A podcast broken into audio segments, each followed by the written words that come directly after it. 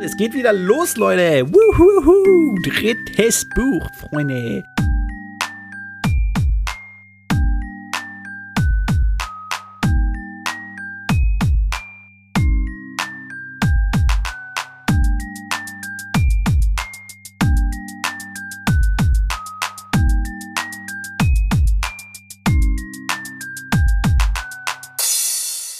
Geht ab, Leute? Herzlich willkommen zu Staffel 3 von Potters philosophischem Podcast-Programm. Mein Name ist David, ihr kennt mich als Bangering Dave und das hier ist das erste Kapitel von Harry Potter und der Gefangene von Azkaban. Ja, wir befinden uns im dritten Buch. Es ist soweit. Endlich haben wir das dritte Buch. ja, ist äh, das dritte Buch, was soll man da sagen, ne? Ähm, der Gefangene von Azkaban. War damals tatsächlich oder ist immer noch einer meiner Lieblingsbücher und damals, als es nur die ersten vier gab, als ich angefangen habe zu lesen, da ähm, mochte ich den auch schon sehr. Ich weiß nicht warum. Warum, aber irgendwie aus irgendeinem Grund finde ich den hier einfach gut. Zu Gründen kommen wir vielleicht später noch, aber jetzt erstmal soll das reichen. Denn ja, wir sind natürlich in Hogwarts noch nicht.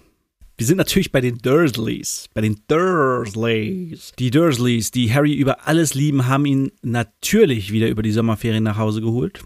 Wir erinnern uns, dass Harry Ron und Hermine seine Telefonnummer aufgeschrieben hat. Oder ich glaube nur Ron wurde erwähnt. Ich glaube, Hermine hat sie aber auch. Ja, damit sie mal anrufen und weil Harry ja so Probleme hat mit dem Eulen verschicken und so. Aber er darf diesen Sommer, hat Onkel Vernon erlaubt, dass Hedwig rausfliegt. Also er, sie darf nachts wegfliegen und sich was zu fressen holen und ihr Eulending machen. Er darf aber keine Briefe verschicken, weil Onkel Vernon aus irgendeinem Grund Angst hat, dass ihn sofort Leute besuchen kommen, wenn Harry Post verschicken darf. Ich glaube, er hat Angst, dass Harry irgendwie glücklicher ist, wenn er Post verschickt. Das ist ganz komisch. Ach so, das Kapitel heißt übrigens, apropos Eule, es heißt Eulenpost. Im Englischen Owl Post. Das ist schon mal ein Vorteil. Da freut sich Harry, dass er Hedwig wenigstens rauslassen darf. Die fand das immer ein bisschen kacke, äh, den ganzen Sommer eingesperrt zu sein, zumindest im letzten Sommer. Ja, was noch passiert? Ron hat angerufen, er hat die Telefonnummer benutzt und Ron hat nicht ganz kapiert, was ein Telefon ist, denn Ron hat angerufen, hat gerufen, Hallo, hier ist Ron Weasley. Ich will mit Harry Potter reden. Harry Potter, können Sie mich hören? Ron hat volle Kanne in den Hörer reingebrüllt hat dann noch erwähnt, dass er ein Schulfreund von Harry ist, weswegen Vernon dann gesagt hat, hier gibt es keinen Harry Potter, ich weiß nicht, von welcher Schule Sie sprechen, rufen Sie nie wieder an. Tschüss. Das war's dann mit dem Telefonkontakt zu seinen Freunden in den Ferien. Äh, Hermine hat auch nicht angerufen. Äh, wahrscheinlich hat Ron sie vorgewarnt. Harry konnte es aber diesen Sommer schaffen, als alle draußen, die ganze Nachbarschaft, den neuen Firmenwagen von Onkel Vernon bestaunt haben, konnte er es schaffen, ein paar Dinge aus dem, also seine Sachen werden immer zum Sommeranfang unter die Treppe gesperrt, wo früher sein Zimmer war. Seine ganzen Hogwarts-Sachen. Und Harry durfte da nicht ran. Aber in Hogwarts ist es irgendwie üblich, dass man über die Sommerferien Hausaufgaben hat. Und Professor Binz, der Lehrer für Geschichte der Zauberei, hat ihnen einen Auftrag, äh, einen Aufsatz aufgegeben über die Hexenverbrennung. Das ist eine sehr lustige These. Ähm, und zwar, die These lautet, die Hexenverbrennung im 14. Jahrhundert war vollkommen sinnlos, erörtert diese These. Ja.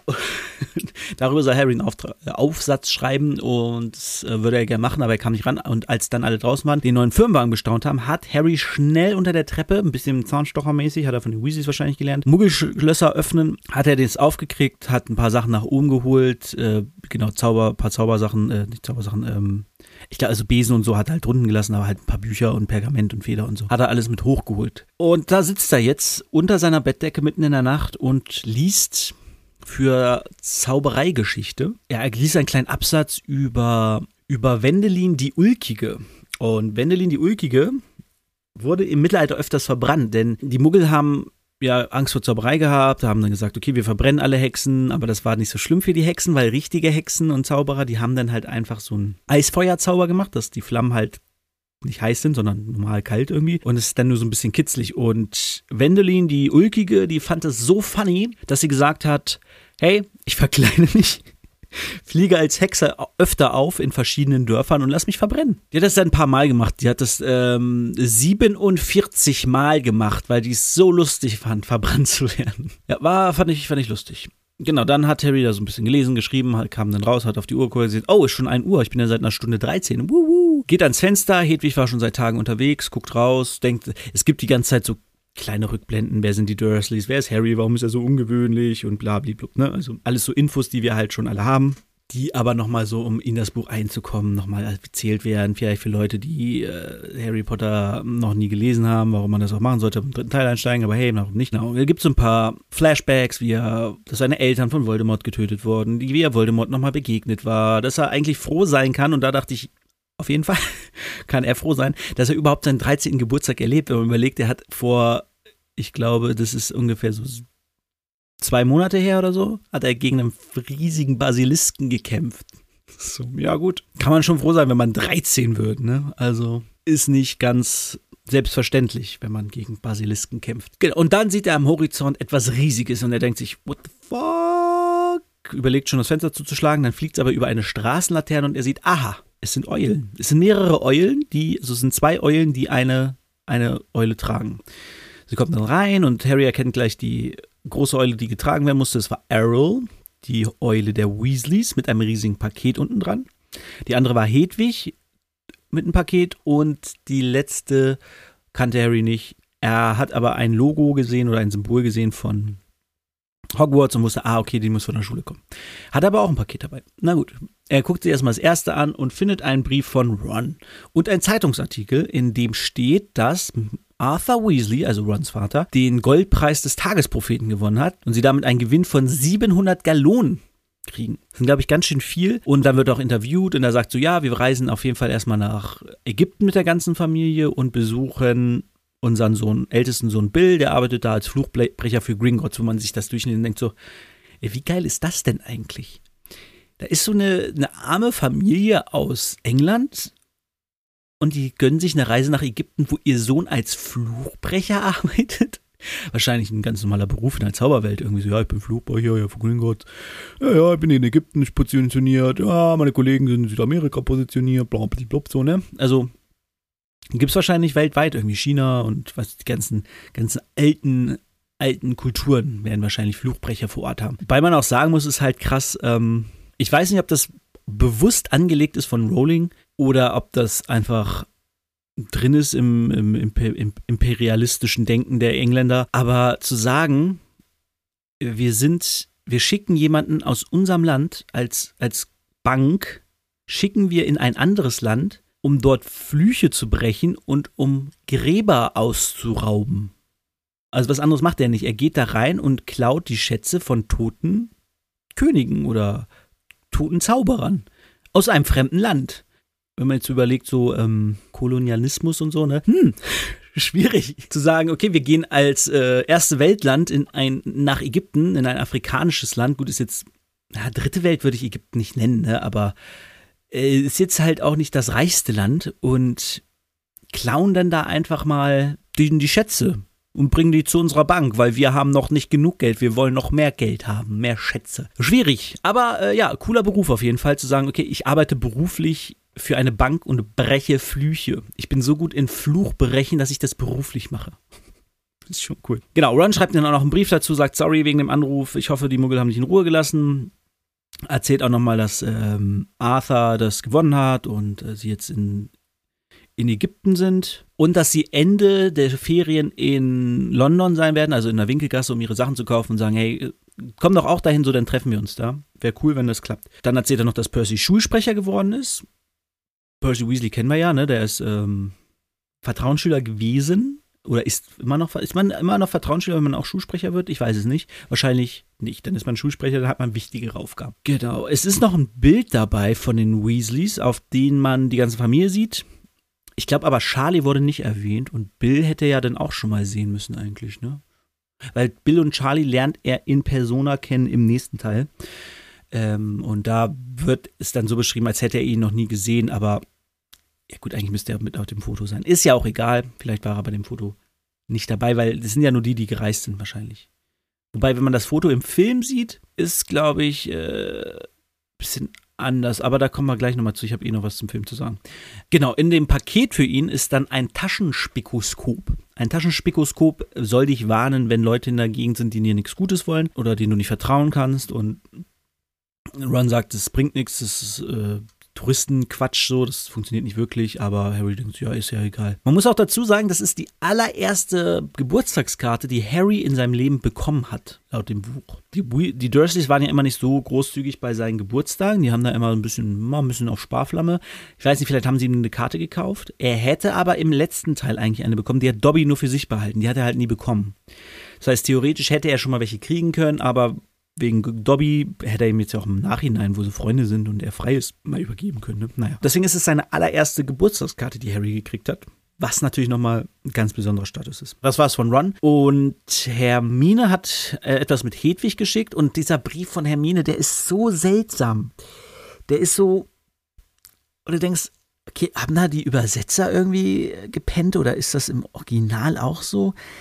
Dieser, der ist, der liest sich so wie, als wenn die keine, noch kein, also als wenn die seit zwei Tagen Freunde wären oder so. Oder als wenn sie, das kann natürlich auch sein, dass sie Hermine durch diesen Brief so ein bisschen vorstellen wollte. Naja, ich erzähl mal kurz, was drin steht. Also erstmal sagt sie, äh, ich habe das von Ron mit dem Muggeln gehört, so, ne, deswegen habe ich nicht angerufen. Sie wusste nicht, wie sie den, die, dieses Paket zu Harry schicken sollte. Weil sie gerade im Urlaub in Frankreich ist mit ihren Eltern und nicht wusste, okay, wie kriege ich das jetzt dahin mit der Post, wäre blöd, weil sie befürchtete, der Zoll würde das öffnen. Und jetzt habe ich ein ganz großes Fragezeichen auf dem Kopf, weil 1993, sind wir 93? Wir müssten 93 sein. Da gab es schon die Europäische Union.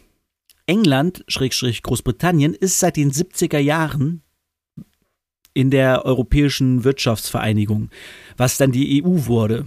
Also gibt es doch, gibt es dann einen Zoll zwischen Frankreich und England?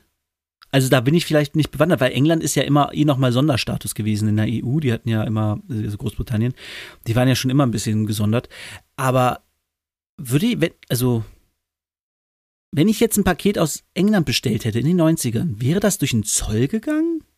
Ich dachte nur Amerika außerhalb der EU. Aber vielleicht waren die Regeln der, der, der EU da auch noch nicht so offen dass die gesagt haben, okay, die Sachen müssen trotzdem durch den Zoll aus fremden Ländern, auch wenn wir EU sind. In den 90ern, ja, kann sein.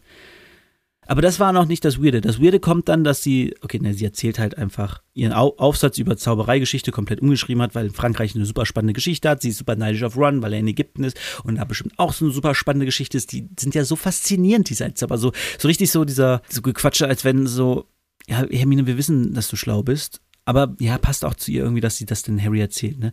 Aber das Seltsamste kommt eigentlich am Ende. Und das ist so, das habe ich so gelesen, denke so, würde man das so schreiben als beste Freundin?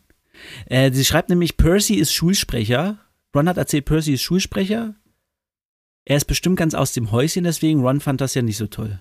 Das ist so, okay, die drei sind beste Freunde. Die haben viel Mist zusammen durchgemacht. Würde man da nicht irgendwie anders schreiben, so, ja, ich habe gehört, Percy ist Schulsprecher, der freut sich bestimmt, aber kannst du ja Ron vorstellen. Irgendwie so in die Richtung. Aber dieses Ron schien darüber nicht so glücklich. Ey, du kennst Ron, du kennst auch Percy, du weißt also, du, wir wissen doch, wie das funktioniert. Du musst doch jetzt nicht so tun, als wenn Ron das blöd findet, weil wir ja, also ihr wisst ja unter, ihr beide, Hermine, Harry, die wissen ja untereinander, Ron findet das blöd, weil Percy ein fucking Wichtigtuer ist, der allen auf den Sack gehen wird, weil er Schulsprecher ist. Weiß nicht. Da, da, da dachte ich so, hä, ist irgendwie komisch geschrieben. Aber gut.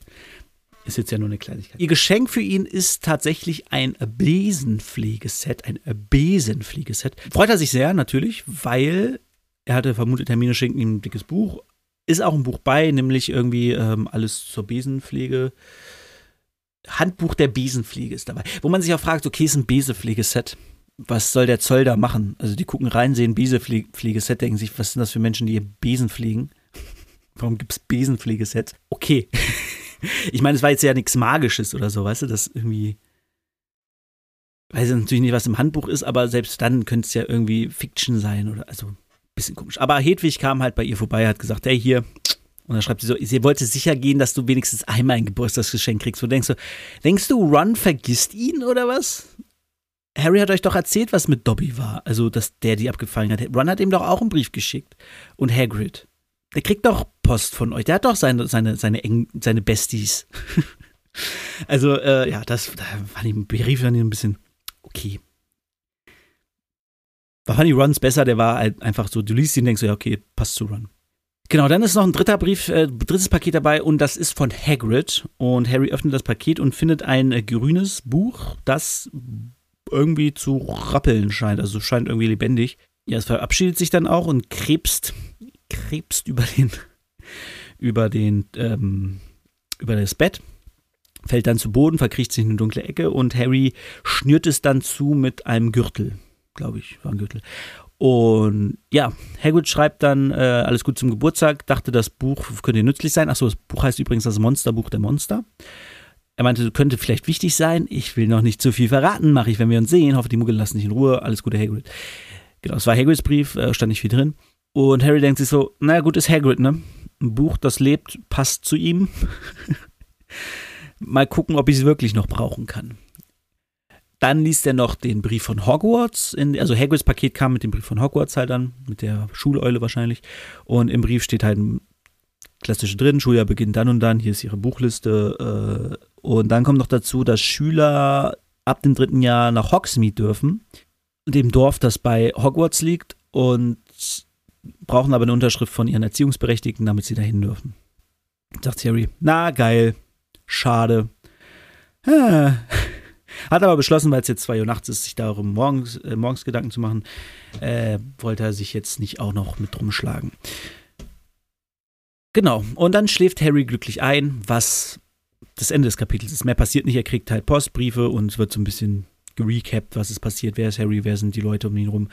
Ja, mit Hogsmeade, das ist so ein Ding, finde ich eigentlich cool, dass sie sagt, okay, ich erweitere das Hogwarts-Universum und sage, die dürfen hin und wieder nach Hogsmeade, das ist dann so ein Dorf was ja auch nochmal ein anderes Feeling bringt, ein anderes Setting. Ähm, dort passieren dann ja auch regelmäßig Dinge, wenn die in Hogsmeade sind. Die gehen ja nicht nach Hogsmeade und gehen wieder zurück. Alles war cool, sind waren einkaufen, was trinken.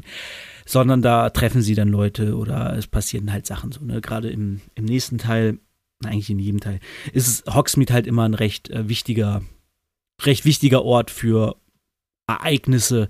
Was ich auch gut finde, weil, wie gesagt, es spielt dann halt nicht im Schloss, sondern auch mal außerhalb.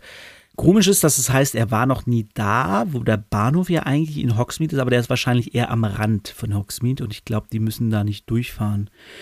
Und man merkt halt, dass sie sich das erst zu dem Buch ausgedacht hat mit Hogsmeade, dass das so ein Ding ist, ähm, weil es halt nie erwähnt wird. Also es heißt nie, Fred und George gehen nach Hogsmeade oder mein, klar, warum sollte man es erwähnen, aber es hätte ja auch sein können, dieses Wochenende ist der Gemeinschaftsraum besonders leer, denn die älteren Schüler sind in Hogsmeade. So aber es war noch nie von irgendwem irgendwo die Rede, dass man nach Hogsmeade gehen darf ab einem bestimmten Schuljahr zu bestimmten Wochenenden. Deswegen so ein bisschen, ja, okay, ich verstehe, warum sie es macht, so, aber wäre halt schöner gewesen, sie hätte sich das vorher schon überlegt und früher eingebaut, aber okay. Ist jetzt auch kein Beinbruch. Genau, ab da schreibt sie dann, glaube ich, auch immer, sie fahren zum Zug nach Hogsmeade, also zum Bahnhof nach Hogsmeade äh, um dort mit dem Hogwarts Express zu fahren. Das, das war das Kapitel. Also wirklich, da passiert nicht mehr. Ähm, was ich noch zum Film sagen wollte, äh, einmal das Foto, genau, auf dem Foto sieht man äh, auch Charlie, glaube ich, und ich glaube, also sind zwei Personen drauf, die man noch nicht kennt, die zur Familie gehören. Also ich glaube, da waren dann einfach alle Weasleys da. Äh, Im Buch steht aber nur was von neun Weasleys, was ja, obwohl, nee, das stimmt, wären die sieben Kinder und die zwei Zwei Eltern, ja klar, doch, dann waren alle da, okay. Aber dann hätte Harry, Charlie und Bill schon mal sehen müssen. Also, aber dass die jetzt nicht beschrieben werden im Buch, ist ja ist auch okay. Kann man sich aufheben fürs nächste, wo man sie dann wirklich, wo sie dann auch eine Rolle spielen. Genau, man sieht auf dem Bild auch noch äh, Ron und Kretze auf der Schulter und ja, wird halt so ein bisschen beschrieben, Ginny und so. Und ich glaube, im, doch im Buch war es auch schwarz-weiß. Also im Film, ne, war es auch schwarz-weiß, genau. Ein großer Fehler meiner Meinung nach im Film ist nämlich, dass Harry unter der Bettdecke zaubern übt. Das ist halt einfach Quatsch, weil er nicht zaubern darf. So. Er darf in seinem Zimmer nicht zaubern und er übt halt Lumus Maxima, äh, was halt dieser Lichtzauber ist. Ähm, deswegen, ja, ist Quatsch, dass, dass, er das, äh, dass er das macht. Sag ich mal, ne? Er hätte eigentlich eine Abmahnung für kriegen müssen und wenn man bedenkt, was später im Buch noch passiert ist oder was im letzten passiert ist, wo er, wo ein Schwebezauber gemacht wurde, den er nicht mal gemacht hat, sondern jemand anderes, ja, weiß nicht, warum man sowas in den Film einbauen muss. Ich meine, es war ein ganz geiler Effekt, dass das dann so ganz hell wird und dann kommt so das Logo und so. Aber an sich war es Blödsinn. Und die Geburtstagsgeschenke kriegt er nicht im, im Film. Da hätte man vielleicht eine coole Szene drehen können, wo Harry einfach die Pakete öffnet und dann geht die Kamera über in ein Paket und dann kommt das Logo. Keine Ahnung. Ist nicht mein Job, das zu sagen. Aber ist Quatsch, dass die Lumus Maxima geübt hat. In Film. So, das war's vom ersten Kapitel. Es geht wieder los, Leute. Wuhuhu. Drittes Buch, Freunde. Ich bin excited. Ich freue mich auf dieses Buch und äh, wir haben diesmal 22 Kapitel. Also wir werden diesmal über Weihnachten hinausgehen. Äh, es wird bis ins neue Jahr dauern, bis dieses, dieser, diese Staffel zu Ende ist. Es ist wie bei Serienstaffeln, ne? kennt man ja. Fangen mit sechs Folgen an und dann irgendwann sind es zwölf. Früher waren es immer 24. Ihr müsst überlegen, früher waren Serien immer 24 Folgen, 45 Minuten. Überlegt mal, wie lange man einfach gebraucht hat, um so eine Staffel Akte X zu bingen. Das hat Tage gedauert, wenn ihr die durchgesuchten wolltet. Naja. 22 Kapitel hat das ganze gute, ganze gute Ding hier. Und äh, oh, ich sehe gerade, das letzte Kapitel ist ein Oh, ist ein Klammerschließer zum ersten. Oh. Das letzte heißt nämlich noch einmal Eulenpost. Hey, hey, hey. Wahrscheinlich heißt es auf Englisch dann Owl Post Again. Ja, ganz genau so heißt es. ja gut, wie wollen es auch sonst sein? Ne? Äh, ja, cool. Alles klar. Dann äh, freue ich mich. Und ähm, da wir ihn eben schon hatten und er im Film vorkommt, aber nicht im Buch, weil im Buch es voll unlogisch wäre, enden wir heute mit dem wunderschönen Lumus Maxima. Bis zur nächsten Woche. Ciao.